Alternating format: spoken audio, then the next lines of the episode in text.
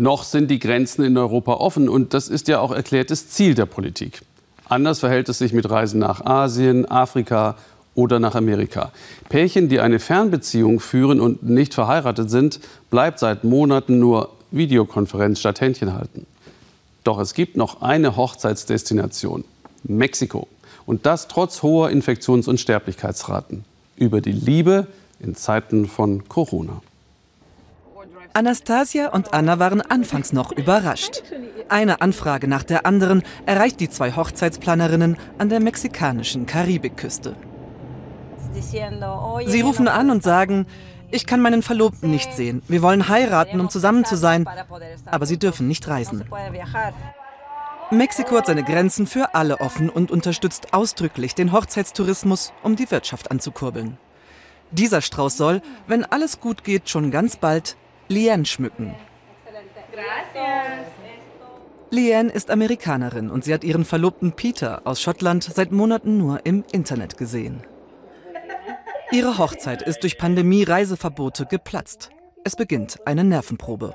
Wir haben alle Listen durchforstet. Wo können Europäer hinreisen? Wo Amerikaner? Kommen wieder beide hin? Liebe ist doch das Größte, was der Mensch zu geben hat.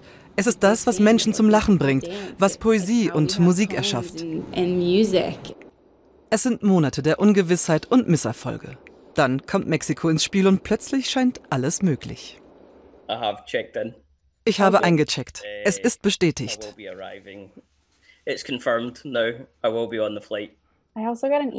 ich hatte eine E-Mail von American Airlines, die sagten, hey, dein Flug ist sehr voll. Willst du ihn verschieben? Auf keinen Fall.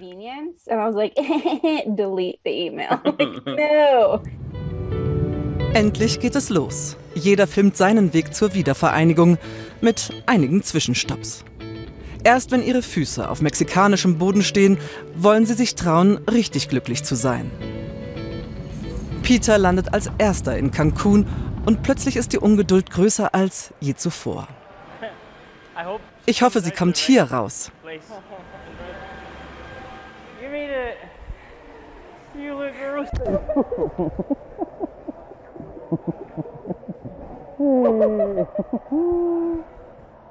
Wieder vereint nach fünf Monaten.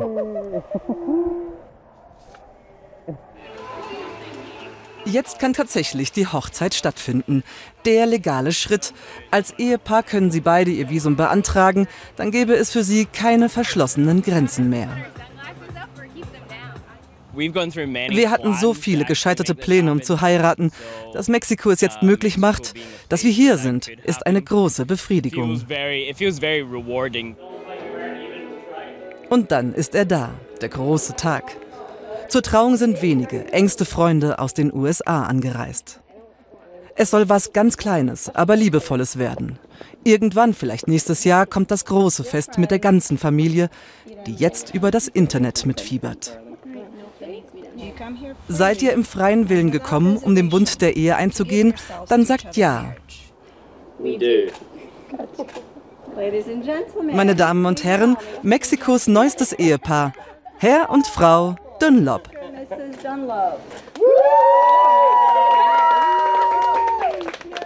Als die beiden die gesetzlichen Papiere unterschreiben, erreicht Anastasia und Anna bereits die nächste Anfrage für eine Hochzeit. Liane und Peter müssen nicht mehr hoffen. In wenigen Tagen haben sie ihr Visum und können ihre Liebe ohne Grenzen leben.